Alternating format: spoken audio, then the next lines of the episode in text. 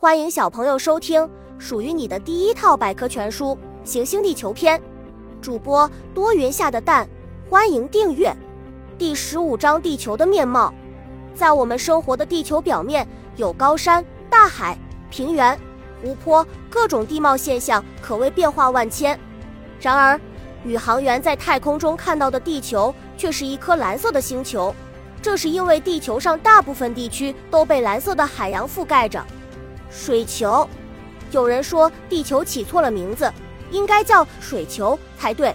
这种说法不无道理，因为我们在太空中看到的地球被蓝色的海洋覆盖着，浩瀚的海水占据了地球表面积的百分之七十一，陆地则分散在海洋中间。七大洲和四大洋，科学家将地球表面划分为七大洲和四大洋。七大洲分别是亚洲、欧洲、非洲、北美洲。南美洲、大洋洲和南极洲，四大洋分别是太平洋、大西洋、印度洋和北冰洋。小知识：位于非洲北部埃及境内的尼罗河是世界上最长的河流。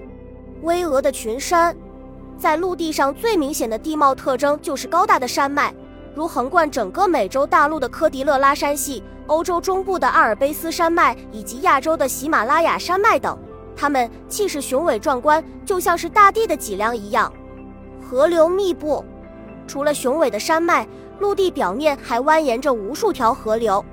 它们有的奔腾数千米，最终流入了大海；有的却只是在陆地上流动。其中比较著名的河流有尼罗河、亚马孙河、密西西比河、长江等。本集播讲完了，想和主播一起探索世界吗？关注主播。主页更多精彩内容等着你。